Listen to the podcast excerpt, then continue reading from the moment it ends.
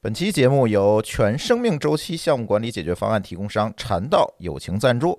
那这期的科技乱炖的节目呢，禅道给我们赞助了好多好多的礼品啊，这个我们要在节目里发一下。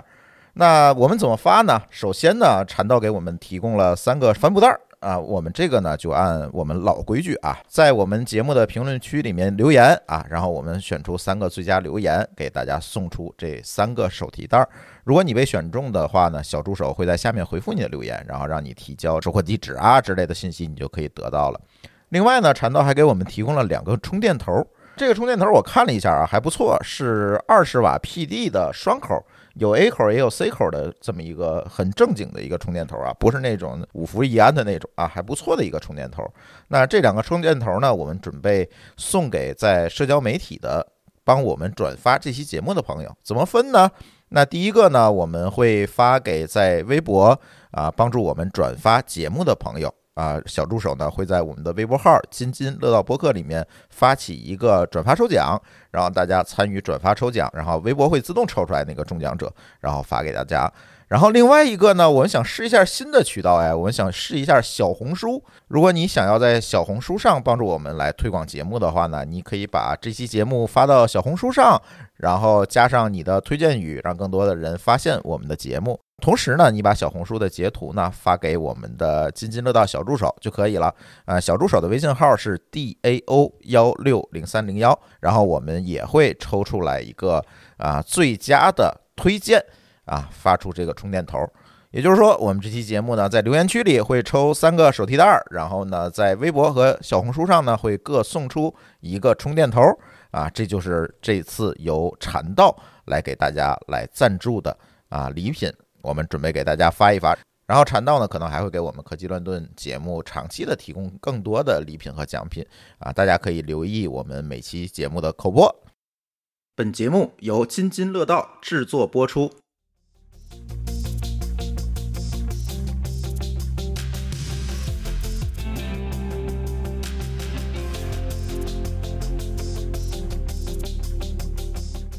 各位听友，大家好啊！呃，上期科技乱炖割了，因为我在上海出差。那么这这这次咱就不割了，聊一聊这个呃 CDN，其实也是一个老生常谈的话题。但是今天我们准备把这个话题聊深一点儿。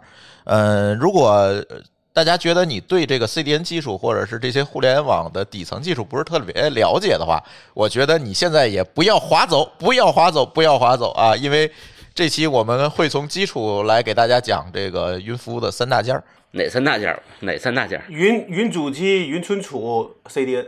对啊，这是最基础的三大件儿。你涉及到云服务，一个企业涉及到云服务这三件儿，你基本上跑不开，多大多小它也用这三件儿。为什么会突然想到聊这个话题了呢？是因为前段时间啊，呃，有个朋友发了一个公众号，应该算是叫“垃圾云 CDN 从入门到放弃”，垃圾腾讯云 CDN 从入门到放弃，吐槽了一下他用腾讯云 CDN 的一个经历吧。我觉得这个经历啊，也挺蛮典型的，真的蛮典型的。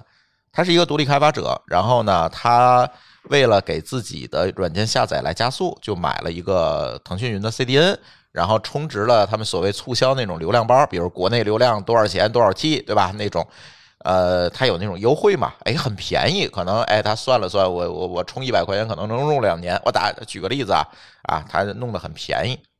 然后突然有一天发现，因为他就下一个下载包，这个东西没有多大，它也都是一个单一的文件。突然有一天费用激增，哎，这哥们儿就纳闷了：难道我突然火了？我这软件我要发财了？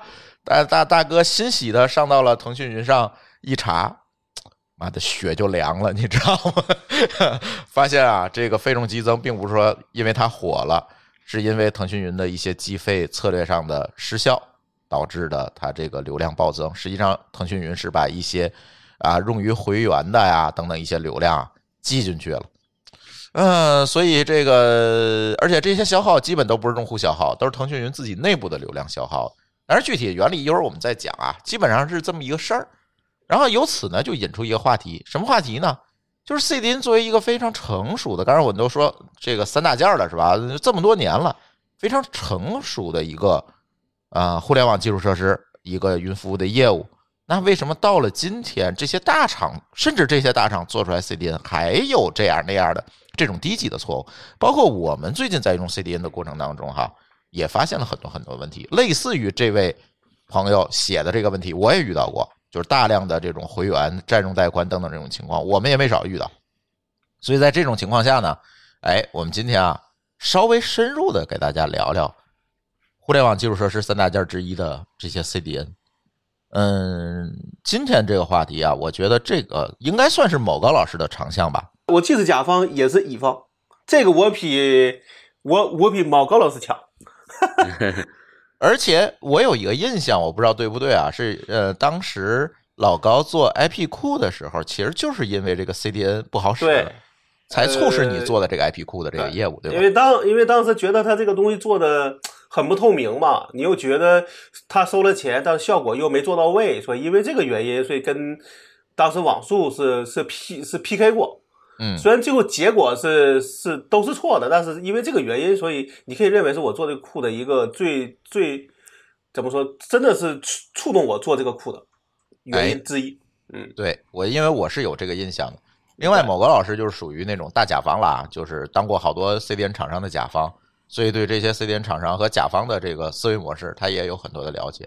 所以可以让某个老师先给大家简单的介绍介绍。当然，我立 flag 了，说给大家要科普一下什么是 CDN，这是最基础的。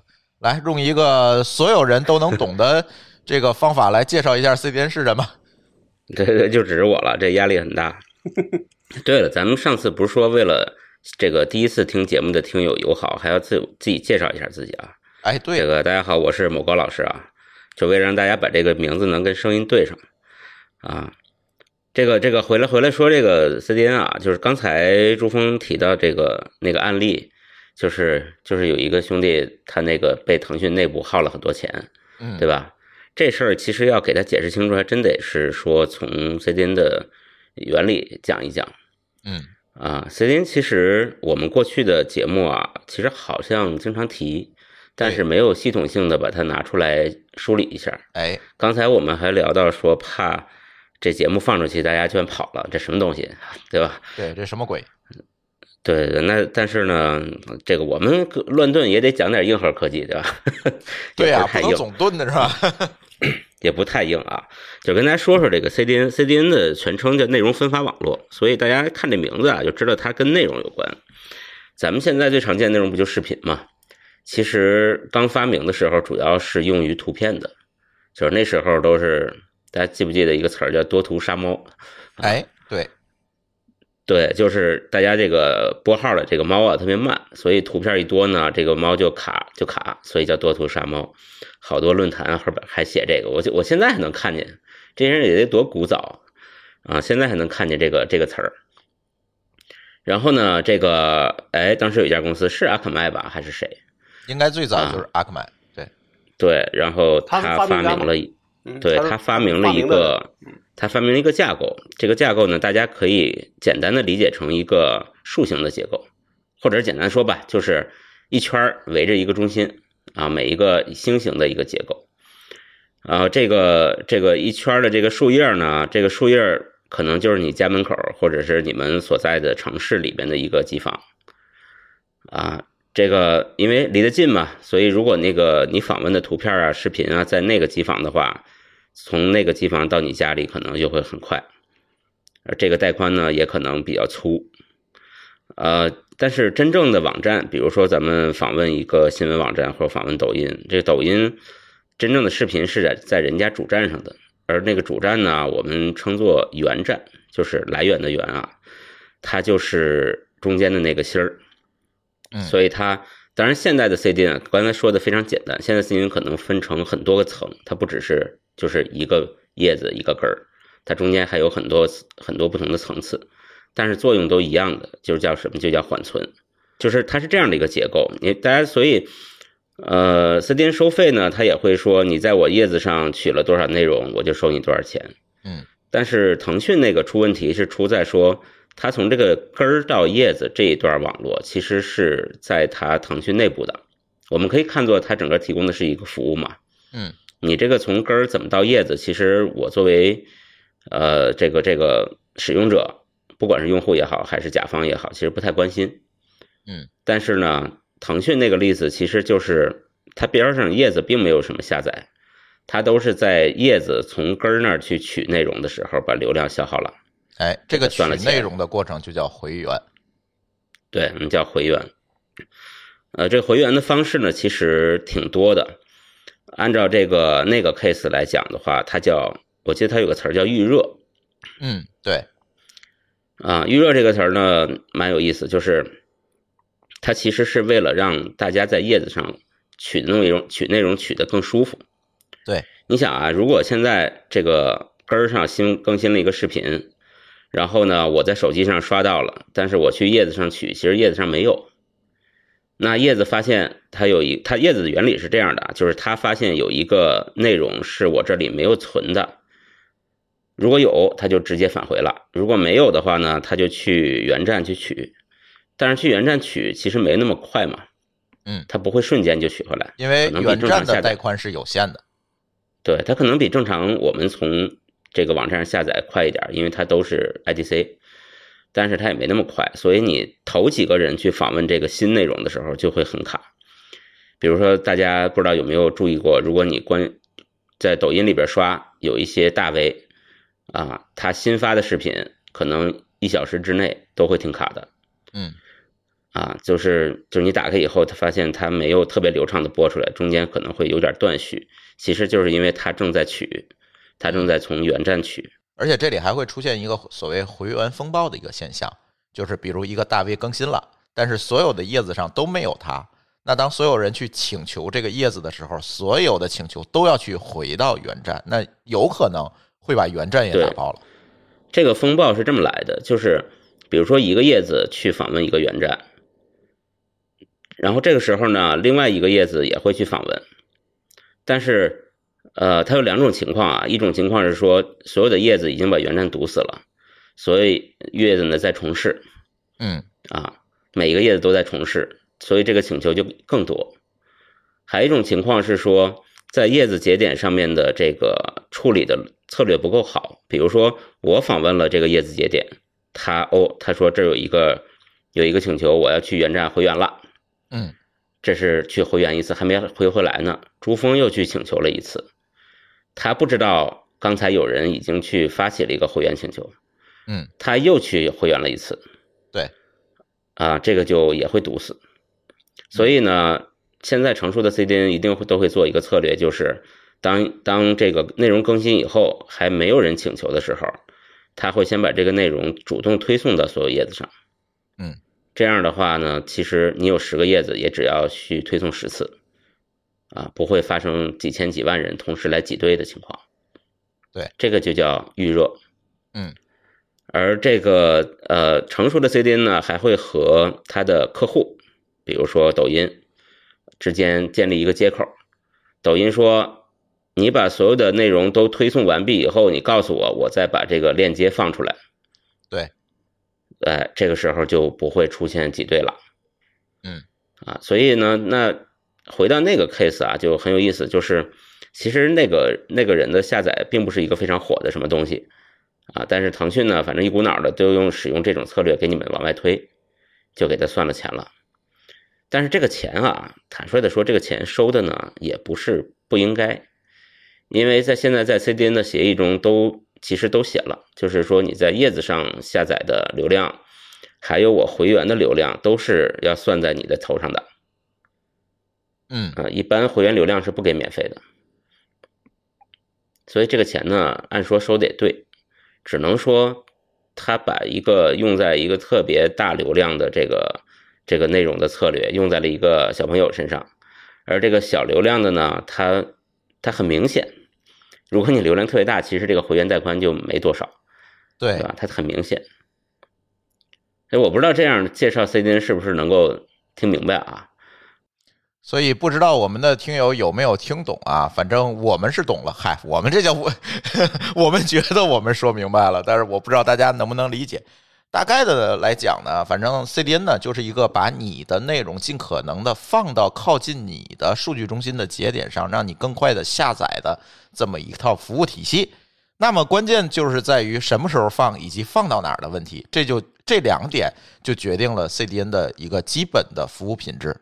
本身来讲，最简单的来讲，就是这么一个东西。提到老高那个 IP 库，其实可以补充一下，刚才我说这个叶子的时候没有细说，嗯，就是当你访问一个叶子节点的时候啊，其实第一步并不是去叶子节点，因为你访问的是这个地址，所有人访问地址都是同一个，嗯就是他的，比如说他的抖音这个地址，那他怎么把你转到你你们家门口的那个地址那儿去呢？其实就是他需要根据你的访问 IP 地址来知道，哦，你是这个河北省张家口啊下边一小县城，你是那儿的人，然后呢，他再告诉你说你去那个那个机房去拿结果，去拿内容。嗯但是这个时候呢，如果他的库不准，你你这个 IP 访问过去了，他以为你不是河北省，他以为你是这个云南省，然后就给你指到云南的机房去了，那不知道慢到哪儿去了，对吧？就是这个东西和地理位置是非常相关的。应应该叫强相关。这就是比如说老高的 IP 库，它的其实最核心的对这个事最紧张的人，最核心的客户就是 CDN 厂商。嗯如果说他的解析不准确的话，会直接影响他的服务质量，那别人就哗哗哗就跑了。对这个原理说完了，其实这里其实也分了很多时代，这个时候就要回到我们的互联网大史记了，这个拖更已久的节目。呃，在早年间其实是没有 CDN 这个概念的，我不知道你们两位老师应该都是老人了是吧？应该知道，所有流量其实都是打到我们在 IDC 的这个服务器上的。嗯，为什么呢？因为第一个啊，当时的这个呃互联网流量相对来讲比较小啊，都多图杀猫嘛，对吧？没有这么大的这个流量请求，加上用户的带宽也比较小，那装个一百二十八 K 的 SDN 已经是疯了，对吧？所以也没有这么大。所以一般呢，在机房我也可以撑住这个流量，而且我对数据的这个实时性啊等等要求也不是这么高。哎，为什么突然我们出现了对 CDN 的需求，或者有人发明了 CDN，开始在卖 CDN 呢？主要是因为大流量的互联网服务开始占据了很大的一部分。比如说，当年的蓝讯，对吧？最大的客户是谁？莫高老师可以说一下。看哪年了啊？反正我知道的应该就是苹果了对，啊，因为当时呢，这个印象很深刻，就是蓝讯在美国的分公司的一个人，其实是个美国人，嗯把苹果在大陆的这个这部分拿下了。嗯啊，所以当时一时风光无两，但后来好像不长时间吧，网速也接了，就是它苹果肯定不会只接一家嘛。当时我们做这个呃应用商店的时候，基本上都是同时两到三家，就是为了出出毛病的时候切。我印象很深，当时大概在一一二年吧，一二年左右吧，那个时候网速确实比蓝讯要强一点。呃，除了苹果以外，其实我觉得，嗯，当年能够让网速、蓝讯这第一波 CDN 企业起来的应用，就是优酷、土豆这一类的刚刚兴起来的视频类的网站。其实这个当年占据了他们很大很大的一部分收入。我记得当时，嗯，蓝讯的人来公司跟我去谈这件事情的时候，因为我当时在教做那个教育互联网，其实也有这个带宽的需求。过来跟我谈的时候，就在把优酷啊、土豆啊这些公司拿出来，作为他们一个非常典型的一个案例，说哦啊，当当时还有网易，网易可能是那个他们其他的业务了，就是互联网其他的业务啊，这都是我们大流量的，所以这个东西能够给你们提高多多多少的用户体验啊，开始讲这个故事。那当年的这个互联网带宽还在什么时代呢？在两兆的专线时代，互联网公司一般会接一个专线啊，两兆的一个专线就很牛逼了，还在这个时代，然后他们开始在提这个，这个我的印象是非常深。就这个双寡头时代，好像是持续了蛮久的。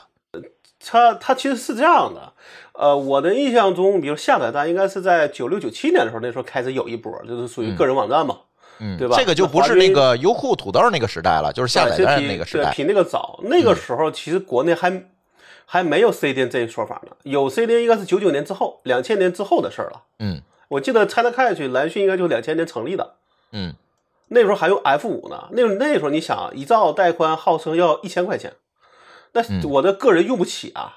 所以那个时候的主流的下载站的方案都是说，我去找赞助，找这种运营商，比如说某一个什么信息港去找赞助，跟他谈好，对吧？然后他出服务器我来用，然后你把东西都传都传上去，然后在网页上给一个所谓的是，比如说感感谢某某这个信息港的一个一个这赞助个就类就类对类似的一个话语就行了，甚至你可能会成为一个某某信息港的一个子栏目。而且为什么当时有这种赞助，还有一个大背景，就是在各地的这个信息港大干快上的时候呢，他们会有一个 KPI，就是你这个信息港的这个数据流量和这个使用率，它是有要求的。这个时候呢，很多地方的信息港呢就会有政策，说你只要把机器放进来，带宽免费。啊，这个时候我们其实当年往信息港各地的信息港就是塞了很多奇奇怪怪的机器进去啊，甚至还有那那种就不是机架式的机器，就是 PC 塞进去，就为了用它的这个带宽啊。当时干了很多这种事儿。那个时候应该都不是机架的，因为那时候还不流行机架呢。对，那阵儿就是一个柜子，你往里塞。啊，对，一般都是台式机竖着放，躺着放，对吧？对对啊，这是一个时代。所以当时呢，信息港给你的政策是非常优惠的，就造成了说，哎，大家可能在前 CDN 时代对 CDN 的需求没有这么高。CDN 起来是因为有大量的互联网公司开始把用户体验放在了头一位，说我不能像华军这么啊土着干了，我必须保证一致的用户体验，尤其是视频这种东西，你又不可能说我播放的时候选个节点也很难。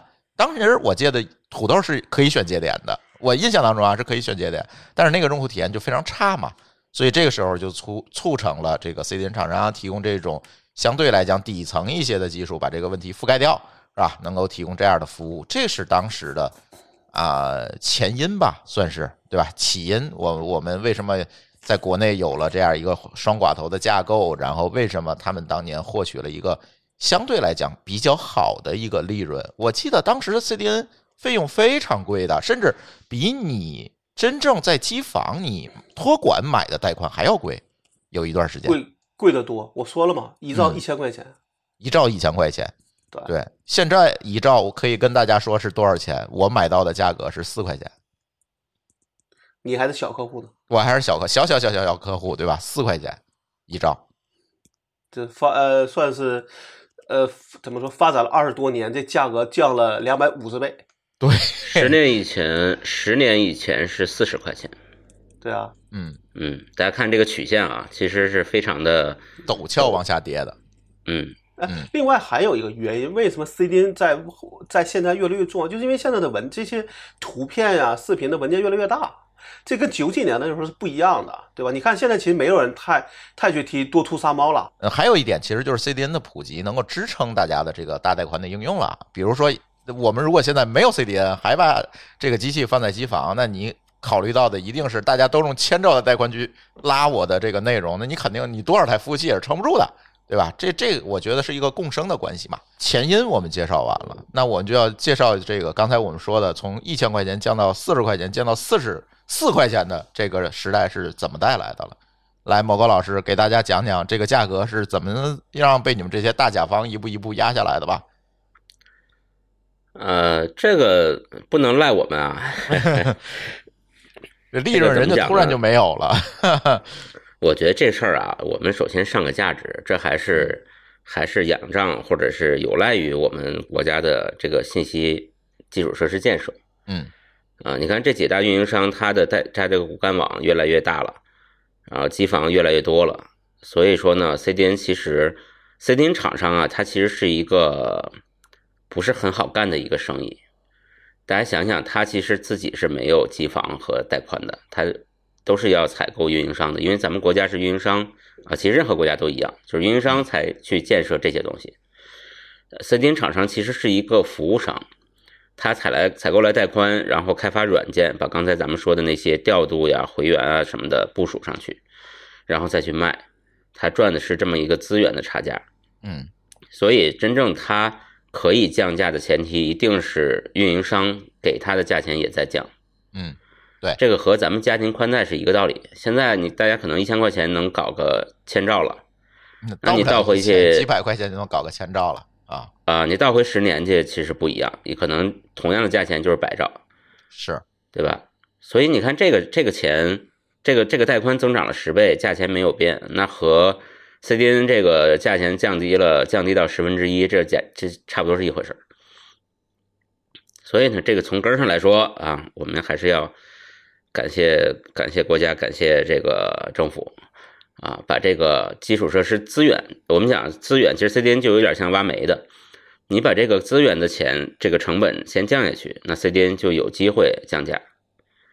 它所以它是一个和和我们的整个互联网的这个业务是互动的。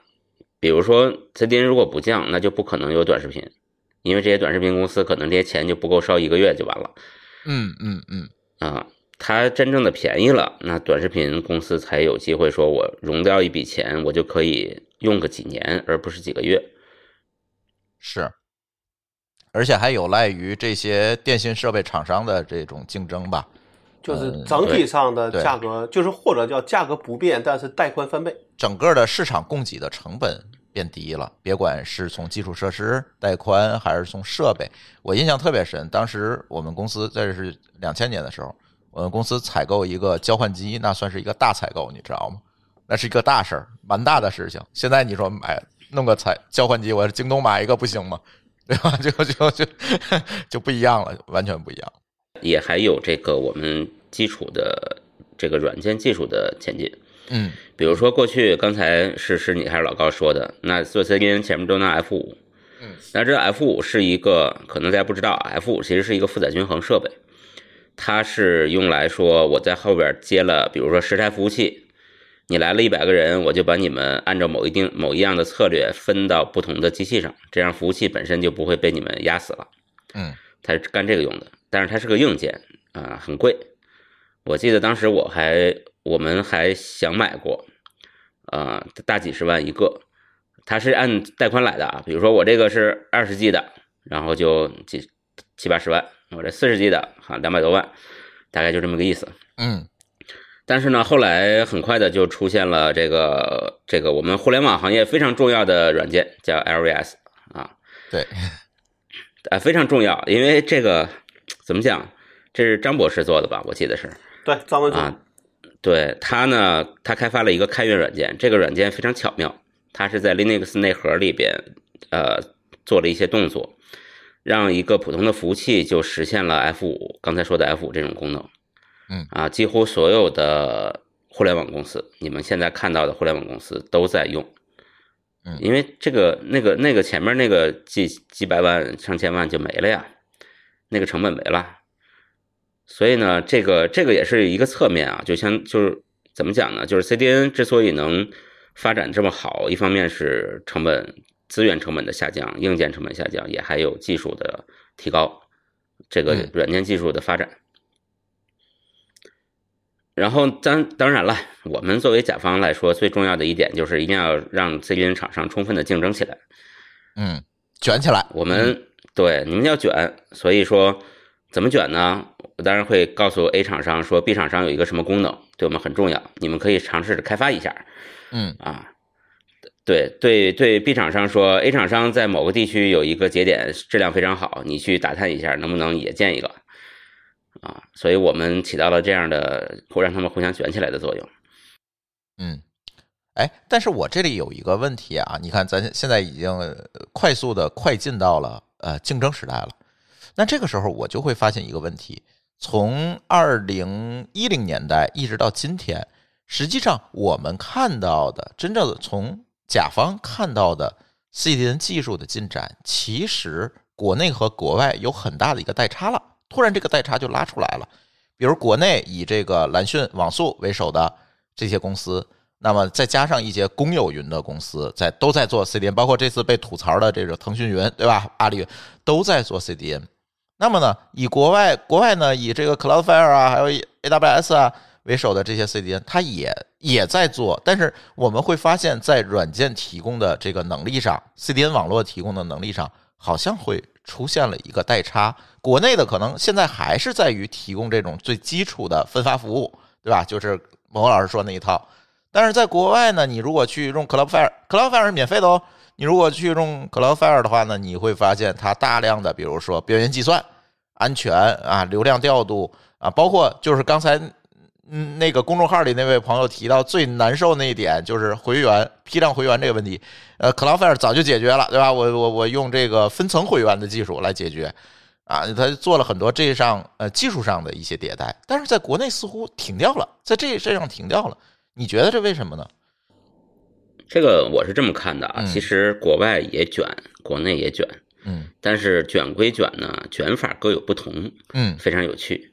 就咱们就拿讲这个刚才说发明 CDN 这个这个架构的阿克麦嗯。啊，阿克麦这家公司呢，现在根本就不说自己是 CDN 公司，嗯。虽然它仍然是在提供 CDN 服务，但是如果大家用过大家所在的公司啊，用过阿克阿克麦的大规模的用过阿克麦的话，你会发现它在整个的服务费里边的带宽的钱不到一半了哦啊。呃，大家更多的人在用它什么呢？用它，他说他自己是个安全公司，哦，克劳菲尔啊更多的人啊对，更多的人是在用它的安全功能。比方说，它的安全功能做的还挺细致的。嗯它不光是说我给你防攻击，像什么什么防 DDoS，这是咱们国内也有，对吧？对，它甚至还能跟你做说，你要是呃做反爬啊，对抗爬虫，非常个性化的针对你的业务做安全，而且还有响应团队，还有这种安全应急团队，它就真的像模像样的是个安全公司，就是国外往这个方向去卷了。呃但是呢，这个有一个，这个可能啊，我想其实也无奈，就是国内为什么没卷到那儿去，是因为没给咱们留时间，啊，没给 CDN 国内的 CDN 厂商留时间。大家不是大概在同一个时期发展起来的呢？我觉得不是，是因为嗯呃，可能国外比咱们稍微早一点点，并且我猜测，因为不是这个就不是很准确啊，这个怕人喷，必须得先摘出来。我猜测国外的 CDN 厂商，呃，过去这么这些年的利润率是比国内要高的嗯。啊，所以他有机会说我把这个技术做深，并且我互相之间是卷这个技术的。嗯。但是呢，咱们一直属于一个贴地运行的状态，国内的 CDN 厂商，而这个比如说贴地运行到一个啥程度，就是说如果说它的边际效应其实比较比较小了，就是我利润率很低，然后呢，虽然说呃我的量很大，但是我赚的钱很少。这时候我为了股市的好看，我我为了这个市值或者财报的好看，我就必须让这个现金流变得更大。嗯那现金流更大呢，我就只能拉进来一些大客户，什么优酷、爱奇艺。那大家知道，爱奇艺是出了名的压价啊，大家可能不知道啊，CDN 厂商都知道，就谁谁做爱奇艺谁哭啊，哭着还得做，为什么呢？是因为它的采购量足够大吗？它的量太大了，对，它的量大到让你无法拒绝，但是可能每每一季上你只能赚两分钱，嗯，就是举例子啊，可能没这么少，但是就是那种哭着哭着做。然后有一些小的 CDN 公司就咬着牙说我不做爱奇艺了，啊，我不接了，然后咔嚓掉一半儿，嗯然后这个股东也骂你，什么也骂你，就是你的现金流，你你虽然说可能做的不是太盈利，甚至还微亏，但是现金流很好看，对吧？嗯这是有可能的。所以咱们国内的 CDN 厂商呢，包括后来啊，还有不怕死的白山啊什么的，还在持续的创业做 CDN。还有一个问题就是公有云又崛起了，公有云上的 CDN，公有云自带 CDN 它方便啊，对吧？主机不都跟它在一起嘛？嗯所以就导致了咱们国内的这 CDN 厂商不挣钱，不挣钱呢也没招儿，你为了活着吧，所以但是你没有额外的资源去往技术上投入了，就卷成了这个样子。这个我觉得我还得补充两句啊，就是我觉得是这样的，国外呢，比如说啊，这个这个咱咱们说亚马逊对不对？他做了个 CDN 呢，他说我的好，但是我的贵。但是嗯国内的阿里、腾讯他会说我又好又便宜，这就麻烦了。现在其实网速还在坚持，网速还在坚持说我好，但是我就不降价。对，但是基本上那你想，可能一个领域也就能活一家，就跟我们一样嘛，因为多的活是活不下去了。所以我当时我记得我一我二零二零年做过一个统计，咱当时不就是说，呃，如果说这个这个亚马逊做了 CDN，那么阿卡麦是不是是不是扛得住，对吧？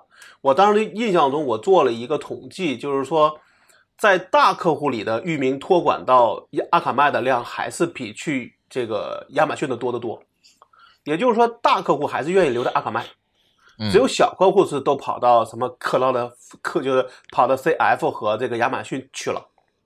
嗯哎，这个事儿我跟你讲一个故事啊，就是我过去在那家香港公司，你都知道的啊。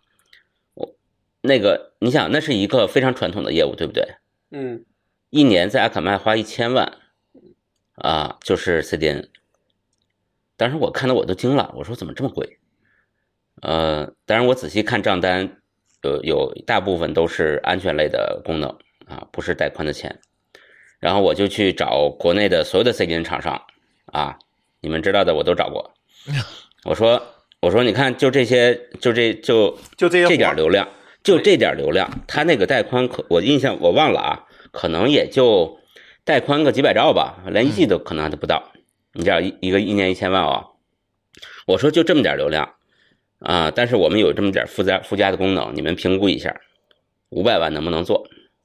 那边一千万嘛，我去卷他们啊，我去卷他们，包括腾讯、网速都来沟通过，做不了，对不起，做不了。嗯就是网速号已经号称他自己是安全公司了，就他处处对标阿克曼。但是我把网速人拉来说说，你看就这么点功能，这个除了带宽以外的一二三四五，网速研究半天，回去研究好几天，回头反馈说对不起，这个我们接不了。为什么呢？他有没有说原因呢？他就就是开他开发这点功能，根本就这些钱就不够。但是呢，他开发这个功能，他可能卖不了第二个人。那为什么呃阿克麦就能卖给第二个人呢？这个你要还你还是要想，阿克麦是个全球公司，它可以接世界五百强，但是反过来网速能接几个国内五百强的？对嗯而且国内五百强一定会别人卖我一百，你五十干不干？所以我觉得现在的问题是国内有时候卷的太厉害了，就导致你没有机会去说我有一定的利润去把功能做出来，然后就卖给卖给其他客户，而且只能在这一个事儿上苦苦坚持，而且那边就会导致各种不应该的卷，比如说服务降级，然后靠客服去忽悠，嗯，对吧？然后呢，这个里边，比如说，甚至可能会跟你说，你其实跑了一个兆，他跑一兆带宽，他会跟你说跑了五兆，你按五按五兆给我钱。因为我们之前就是，尤其我们那个 IP 卖的便宜的时候，基本上那时候车电厂都是我们客户，我我们也自己用嘛，所以那时候其实跟一些，呃，当时可能不在这个行业里待人，其实聊过，他们有时候在的时候还不好说，但是走了之后就就跟我讲，他说里边这个坑太多了。一方面可能是技术上面做的不好的坑，有的一方面是故意的，包括说，比如说你跑一兆，我就给你来个一点五倍往上乘，你你也不知道，嗯对吧？因为里边有那些细节，其实你也算不了那么特别精确，但对于他来说，就那就能搞你钱。第二个呢，比如说你测试的时候，他给你一百个节点跑，等你真的进来，他就偷偷给你变成二十个。这个其实是一个挺明显的坑点，就是所有的 CDN 公司都有一一批节点叫测试节点，测试节点日常是没有占用的，就是他在半夜峰值，比如说咱们讲晚上八点可能是峰值啊，他在峰值的时间都是闲的，就是你怎么测怎么快，等你好签了合同了，给人给你扔到大堆里去了，你就卡了，你也没辙。对，我我经常跟这种厂商斗智斗勇，说我给您那个测试一下。我说这样，那个我你你先别说测试，对吧？你那个呃域名解析你先别给我，呃，你先告诉我一个你们的客户，然后谁谁谁谁谁啊、我说域名是什么啊？是什么什么什么？然后我查一下那域名指向的是哪个 CNAME，我说我就设到这个 CNAME 上，你给我测啊。基本上，哎，就是这个斗智斗勇，大家真的是斗智斗勇。所以像大的客户啊，他可能会有一些人会做这个监控，就比如说就得嗯看着这些云厂商会不会在里边乱搞。嗯，但小公司是没有这种能这种能力的，对吧？对对啊对，那他就很有可能是说大客户那边靠关系来就是来搞定，那小客户呢就是靠这种你在明面上看不见的坑来去坑你的钱。对，这里我想多说一句啊，其实小客户他不是不能搞，是搞他有额外的成本，对吧？我既然都买你的云服务了，那我从监控到计费，我自己搭一套东西，就为了看着你，这件事情是非常不划算的。我为了保证我服务的稳定，给你 CDN 厂商付出了这样的一个溢价，我目的不就是什么？我目的不就是为了我省钱吗？结果现在啊，很多的 CDN 厂商就出现了这个问题，就是我刚才开头说这个问题，既没给用户省钱，反而还让用户费了钱，就是现在是这样一个状态。我说一下咱们现在的情况，其实我在那个其他节目、其他期节目里我也聊过这个事儿。一开始啊，我们用过很多的 CDN 厂商。就是大家都其实咱的量说大不大，说小他们也不小，是吧？这个现在百分之三十多的博客流量都在咱这儿。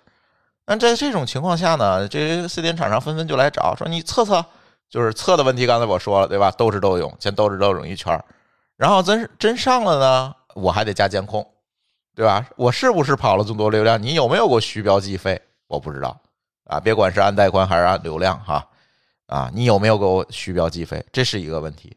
再者一个问题，你的节点命中有没有问题？哎，我就我不点名了啊，是哪个厂商，就真的就会出现有用户在评论区投诉说我下载不了，然后我找到这个用户说你把你 IP 给我，结果我一看就是命中错了，就是类似于那种在江家口命中到云南去的，而且最可气的是他肯定是用的云南的某个运营商的内部的带宽，从外部还访问不了，就是彻底完蛋，就是连访问就直接给你 reset 了吧那个链接。就根本访问都访问不到，就经常会出现这种问题。再者一个，就是刚才某个老师说的那个阿克麦的故事，我有边缘计算的需求啊。你知道咱这个播客分发出去，它在边缘节点上是要做很多事情的啊，别管这个日志的回传啊，还是这这个转码等等，要做一系列的事情的。类似的需求居然没有任何一个国内的 CDN 厂商能够提供给我。因为国内的 CDN 厂商目前来说啊，基本都是第一服务大客户，对微小客户不友好。对，因为大客户的技术能力强，对吧？对，他就不用做那么多特复杂的事儿了。嗯。但是大客户呢又要求便宜，所以他更不能去做那些复杂的事儿。嗯。否则自己成本不就高了吗？第三个问题是，大客户的业务是同质化的，比如说咱们现在 CDN 的大客户业务都是啥？不都是视频吗？嗯。那谁会管你计算的事儿啊？问题就在这儿了。但是我需要啊，作为中小的企业，它有如果我但凡有一点业务创新，我就需要你的云要跟我有这个创新赋能的能力啊。对不起，现在没有。但是海外的个个都有，我也纳了闷儿了，知道吗？就是海外的个个我都都能干，到了国内我就瘸条腿儿。最后怎么办呢？没办法，我们就学网飞吧，自建 CDN 节点，就搞了非常重的一套东西嘛，自己写写了一套 CDN 的服务，现在自己搭的节点。这么去干，你说搭这个节点有坑吗？肯定有坑，不少坑。但是搭完了之后，我们会发现他妈真香，知道吗？因为它需求满足了，而且关键是我这一套从底层摞上来之后，你想虚标带宽、虚假计费，你肯定做不到了。我从机器那层、从网卡那层就监控到了，对吧？再有一个，你想这这个在里面搞点什么事情，那不可能，因为整个全链路都是我自己控制的。但是你说这是一个中小企业该干的事儿吗？或者是是每一个中小企业都有这个能力去干这个？我不是说我们能力有多强啊，不是说是哪每个中小企业真的是有人手能、有成本、有人手、有能力、有资源这么干的吗？我觉得很难。我们能这么干，是因为啊，我们有某高老师，我们有老高，能帮助我们找到好多便宜的这这个这些供应商。别人行吗？别的公司行吗？就很难这个事儿。所以现在，反正从我们这边来讲，最后就发现网飞那走那条路，我们都走了一遍，包括预热。现在怎么预热啊？现在就是要跟你的业务结合啊，签预热，然后确认这几个节点的预热都 ready 了，然后我才把这个节目链接放出去。只能这么做。但是你说这个功能云服务厂商有吗？哎，它有预热哎，但是你猜怎么着？它预热本身就能带来会员风暴。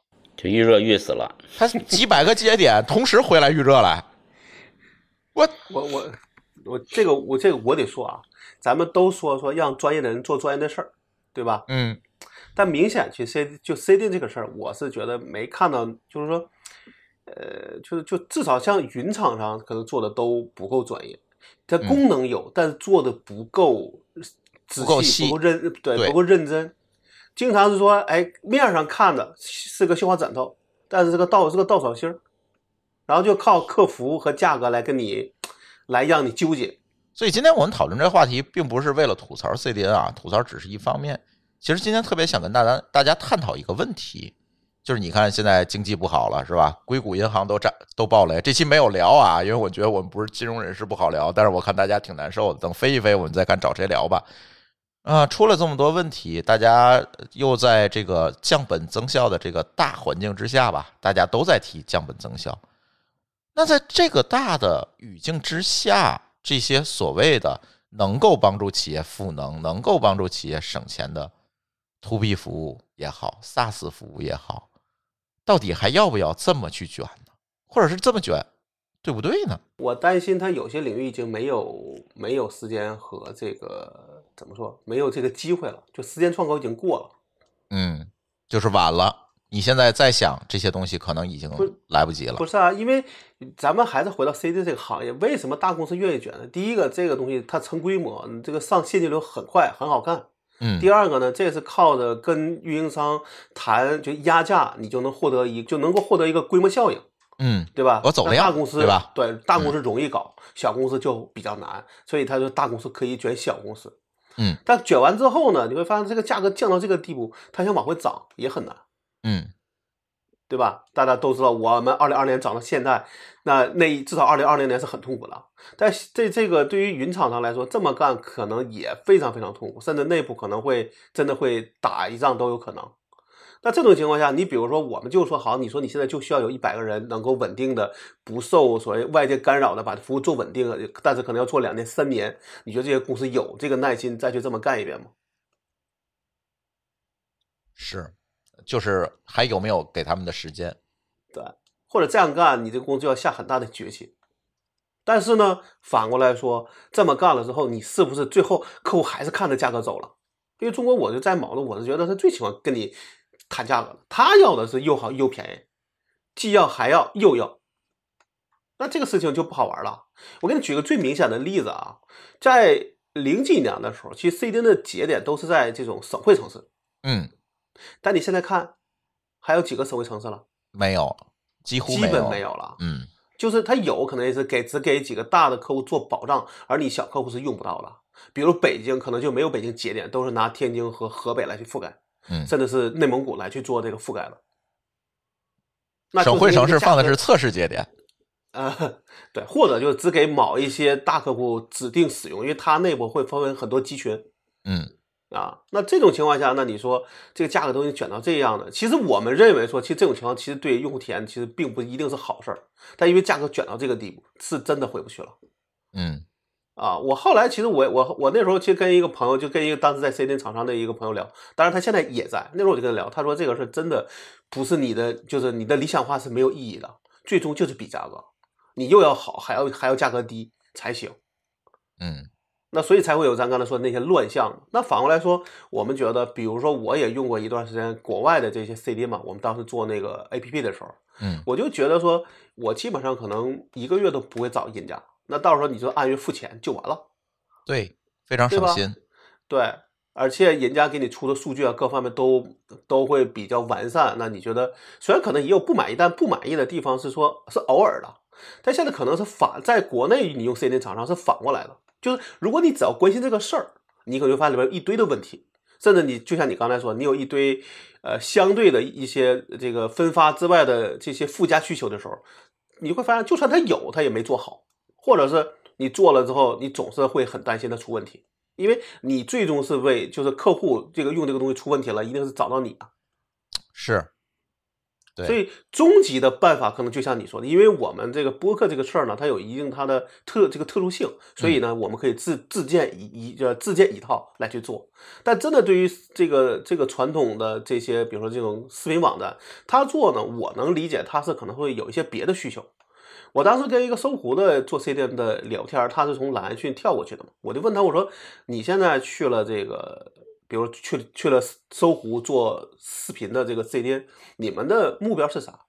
其实他跟我讲说，他说其实，呃，搜狐算过，自己做 CDN 的成本其实跟你去买 CDN 成本是差不太多的。嗯，因为你也需要这个研发，也需要花很多钱去买机器嘛。对。但他说了一点是我觉得我特别同意的事儿，但是这个事情他其实是这个就是就是怎么说，他是一个他的认为的一个优点，就是说，比如说他当年当时是呃搜狐想推四 K 的视频，但四 K 的转码呢是需要 CDN 厂商这边去做的，嗯但所有的 CDN 厂商都可能都会说这事儿我忙不过来，半年以后，嗯甚至说半年以后他还是会拖，这种情况它这个不确定性。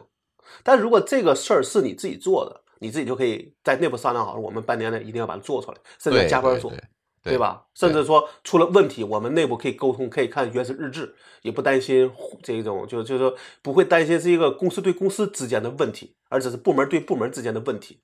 而且你有一些内部的一些特定需求，你都可以去提要求嘛。但是这种这种叫什么？这种 CD 厂商是没法来去按照这个做的，他只能去处理这种统一性的这种需求来去把它做进去。嗯嗯嗯。那你这个不就是一个很典型的例子吗？现在咱们这也就是很典型的，为什么要自己做，也是因为这个原因。因为因为可控，自主可控。对，呃，你的价格低了，其实是一个附带事儿，是一个附带性的问题，是对吧？对，现在卷价格都卷到啥程度了？就是刚才老高说的这个吉林的边缘节点，从省会城市调到这个小城市，又调到县城，就是为了更便宜的机房和带宽。啊，现在都有所谓的什么 PCDN 啊、ACDN 啊，对吧？嗯就是实际上现在都已经开始用你们家用的宽带了。比如说大家可能不知道，你们装的每一个视频客户端都是人家的一个小边缘节点，在你不看电视的时候，它就会你的隔壁的电影是从你们家拉过去的。嗯，对，他给你他给你默认选了个勾，对，然后呢，另外一种情况就是家用宽带，大家知道家用宽带的上行带宽一般用的很少嘛，啊、虽然不大，但是呢很便宜，一年才千把块钱，所以呢，很多人这个呃合谋啊，搞很多假这个用很多身份证办很多家用宽带到机房里去，然后把这个带宽绑一起，也能当机当 CDN 来卖。啊，这个就很便宜，但是又很不稳定，不定什么时候就没了。现在在这些视频网站上都已经把 CDN 的服务，这个从价格的角度都卷成这个样子了。这事儿还有解吗？这个从蓝海到红海到紫海，现在都快变黑海了，这事儿还有解吗？我个人认为，首先是大公司得扛起这个天，小公司才有机会。大公司不都已经没有？机会了吗？对吧？那大公司都这么卷，都不都不想去好好做这事儿，那小公司更没戏了。那还有没有小公司的机会呢？比如我是在这些东西上去做一些业务创新、差异化打法，去进这个市场呢？CDN 的客户啊，一定会有几种，比如说他只要求价格的，还有要求很很很高级的这个功能，并且价格要低的。嗯还有一部分是我对功能或者是质量要求高，我可以忍受高一点的价格的，就看最后这一种多不多。嗯，哎，你这个想法很好，它其实反过来从客户需求驱动哈。对，就是看最后这一种，这一种如果说经过某种调研或者什么的，我们发现，哎，还是有，那这个事儿就有机会。嗯如果没了，全卷到哪怕第一种或者第二种上面去了，那就没法整。嗯而且这个对我们创业公司也不利，因为你创业公司你也没有什么可以踩的巨人肩膀了。就像朱峰刚才说的这个效果，对吧？嗯我作为一个小公司，我本来可以踩在这些成熟的基础设施的肩膀上往上走，关这个关注我自己的业务。嗯但是呢，没办法，我先得站在这个池塘里，先先把这个基础设施的事儿先建了。这个事儿可能还没建好呢，还没建好呢，我这个业务的窗口期就过了，我就死了嗯啊。但是呢，如果说有一些小的 CDN 厂商，它可以哪怕稍微贵一点，因为什么呢？因为小的客户，它的流量也小，它其实哪怕单价稍微高一点，它也不会感觉很很贵。它更多的是买的那一部分增值服务，而不是带宽。对它，即使是增值服务贵，它也不会很贵。就是说，它的总量，因为它的总量不大嘛。对，那这些人能站在这样的这个技术型的 CDN 的肩膀上往上走，我觉得是个良性的效果。嗯所以我觉得啊，这个就是我们如果做一个技术型的，或者是质量型的，但是呢价格略高一点的，当然你的市场不会有那么大，你不会有现在阿里云、腾讯云或者是整个 CDN 市场那么大，那一定是可能那个那个尾巴都剁掉了，嗯但是呢，仍然可以，我觉得可以活得不错，就像老高带皮裤一样，这是典型的例子，对吧？嗯，你说这个事儿，我想起来一个事情啊，就可以给你们讲一讲，就是大家知道这个 CDN 其实它经常这个节点会出故障，嗯而且时不时的，比如它节点很多的时候，它故障的概率也挺大，就是不是这个坏就那个坏。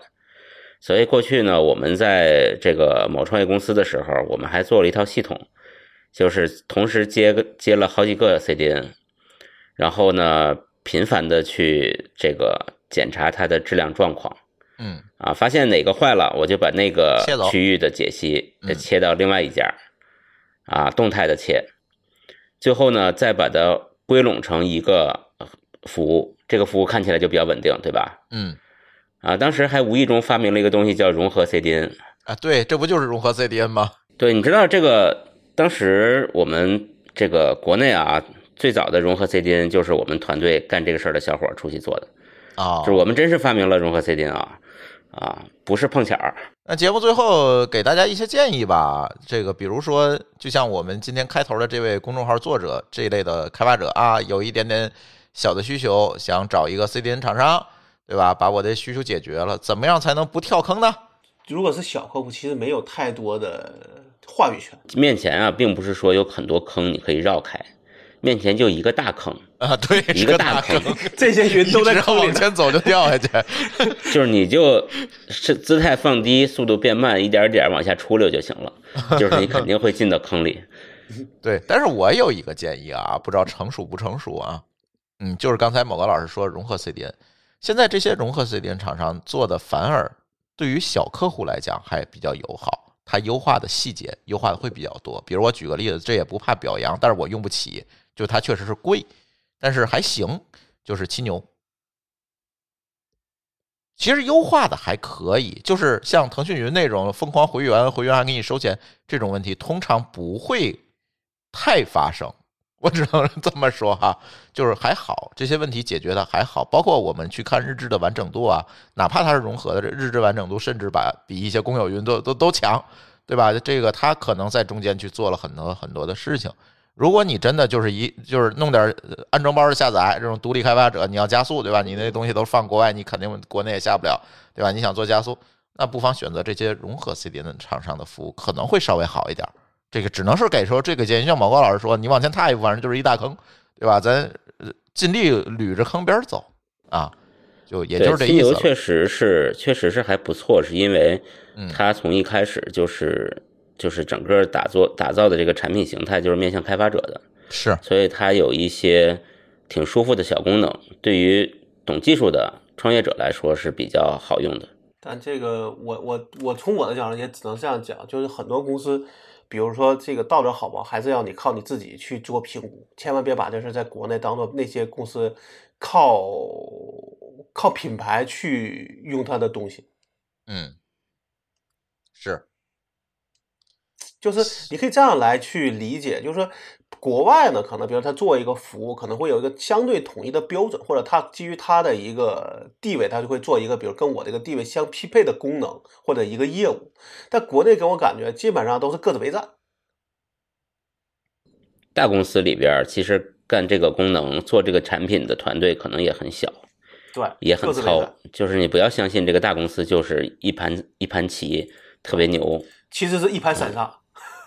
对你可能你买了一个大公司的产品，你觉得它应该有与与之品牌相配的质量服务，其实它里边就这仨人做的，这仨人啥也不懂，就就做了一个东西就出去卖了。行吧，其他的问题我们再展开吧。今天就跟大家聊聊 CDN，就是我觉得它是一个很好的一个负面典型哈，怎么从蓝海到红海到紫海到黑海的这个过程。而我也不知道大家听懂没有，反正我觉得我们给大家讲清楚了。大家其他能不能讲的，那大家就自己 get 去吧，或者继续在我们的听友群跟我们一起来讨论。加我们听友群的办法是加微信号 d a o 幺六零三零幺，让小助手给你拉群就行了。嗯，这期乱炖那就先聊到这儿吧。我觉得，因为这个有一点点一言难尽。因为今天我们制作人给我们发这个选题的时候啊，我们几个人也是看着这个东西有点皱眉头，就是有的东西欲言又止的样子。算了吧，就先跟大家聊到这儿吧。然后下期节目争取跟大家聊一聊这个硅谷银行的事儿，也有可能会聊聊别的，不一定啊。看看我们擅长不擅长聊这些话题，或者让子弹再飞一下。行，那我们的这期科技乱炖呢，就想跟大家聊到这里，感谢大家的收听，我们下期节目再见，拜拜。感谢您收听本期节目。本期播客节目由津津乐道制作播出。你也可以在我们的官网 d a o 点 f m 找到我们的更多内容作品。如果您喜欢我们的节目，欢迎在微信、微博、朋友圈等社交媒体转发分享。您的分享对我们而言十分重要。如果您希望与我们互动，可以关注我们的微信公众号“津津乐道播客”，天津的津，欢乐的乐，道路的道。在关注后按提示操作即可加入我们的听友社群。